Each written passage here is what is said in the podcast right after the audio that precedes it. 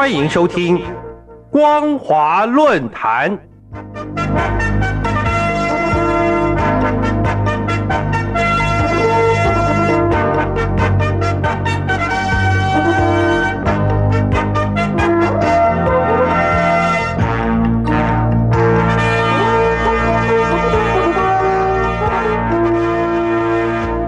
听众朋友，大家好，我是陈燕，欢迎收听今天的光华论坛。今天光华论坛要为您播报的题目是：铲除异己，习巩固权位不择手段。最近，香港媒体刊登一则让人震惊的消息：中国空军上将、前国防大学政委刘亚洲被判死刑缓期执行，也就是死缓。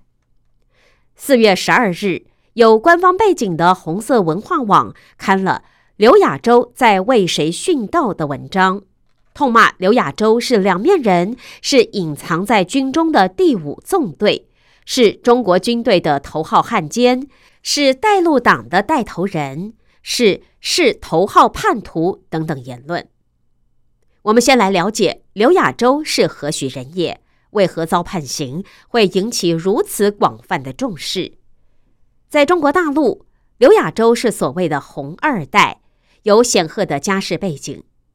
他的父亲是共军少将，岳父是曾经担任中共国家领导人的李先念。他曾留学美国，对国际政治以及军事有一定的认识，曾经出版报道文学、军事论述等多本著作，在共军里算是知美派、开明派。刘亚洲最有名的论述有两点：一是主张军队国家化，另一是主张多党制。他曾在二零一零年共军内部演讲时，公开的向中共中央喊话。他说：“若不能让公民自由呼吸者，必然灭亡。”并预言中国在十年内将转型成民主政治。这样旗帜鲜明的红二代，当然令习近平寝食难安，必除之而后快。刘亚洲在二零一二年升上中共空军上将后，二零一七年就因贪腐受贿案，缴交一点七亿人民币罚款，才免于牢狱之灾，同时被退休。其实，全中国大陆人民都知道，中共官员没有谁是干净的。看看周永康、徐才厚、郭伯雄，哪一个吐出来的是赃款？不是数十亿人民币。因此，中国大陆百姓相信，以贪腐之名逮捕刘亚洲只是个幌子。事实上，是习近平想要避免军事政变，彻底掌握军队，必须拔掉在共军中有影响力的将领。中国大陆上绝大多数的知识分子都瞧不起习近平，这已经是公开的秘密。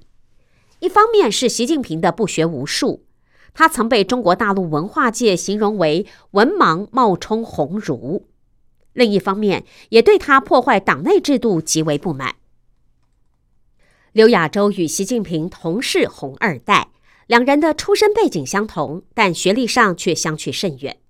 刘亚洲瞧不起习近平，也不认为习近平有军事才能。刘亚洲曾公开说过。打仗是军人的事情，习近平可以做决定，但军事策略和军事战略，甚至具体到军事事务，应该由军人负责。这段言论恰好打中了习近平军改的软肋，这才是刘亚洲被判死缓的关键。四月十日，共军太原第七干休所，也就是退休老干部和眷属们住的宿舍。向全体住户发出一份通知，要求住户们充分认清开展此次活动的极端重要性和必要性，作为一项严肃政治任务，及时开展。通知内容指出，现在全所全面彻查涉及刘亚洲有害的信息活动，主要清查图书期刊、文章、题字、讲稿以及音像电子制品等出版物。熟悉大陆政治情势的人都知道，这种个人文化资料大清洗只在文革时期出现。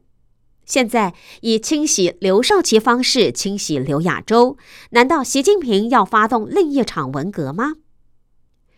中共一向强调“枪杆子出政权”，二零一五年之前的反腐阶段，包括刘少奇的儿子刘源和刘亚洲都是支持习近平的。但自2015年到2017年之间的军改，刘亚洲对习近平在军事方面提出了一些不同的意见。习近平在2015年推动军改时，刘亚洲说了许多习近平不爱听的话，尤其是有关打仗的事情。刘亚洲与习近平的观点根本是南辕北辙。相传，习近平在为自己第三任国家主席任期许下的目标是武力收复台湾，并以此争取中共内部的支持。但刘亚洲持反对的态度，且颇受共军将领的支持。自2015年到2017年，习近平积极推动军改，虽公开表示裁军三十万，但战斗部队一个都不会少。刘亚洲便公开质疑习近平玩裁军数字游戏，会引致国际对习近平的不信任。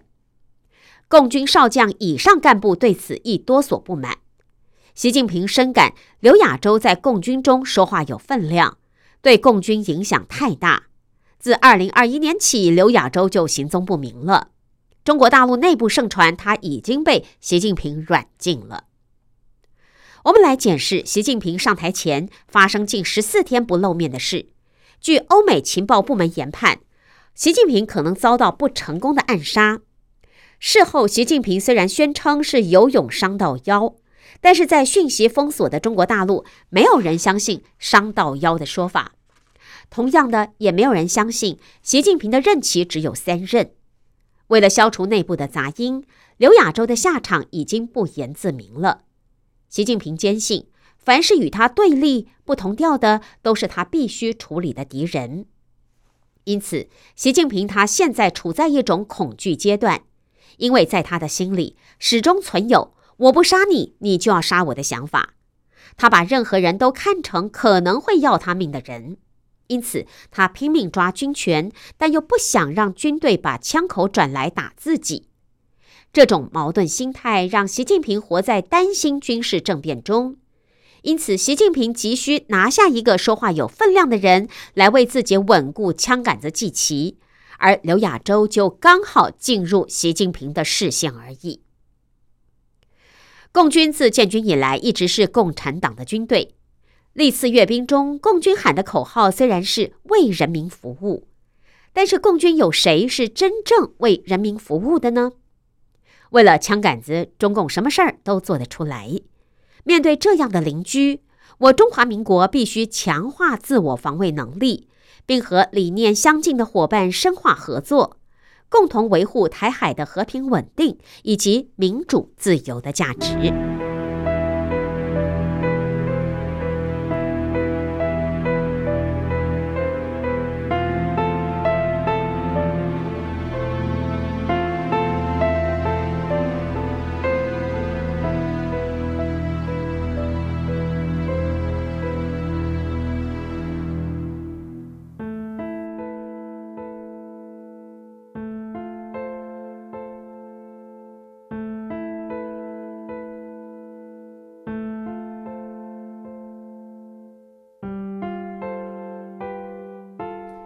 今天光华论坛为您播报的题目是：铲除异己，习巩固权位不择手段。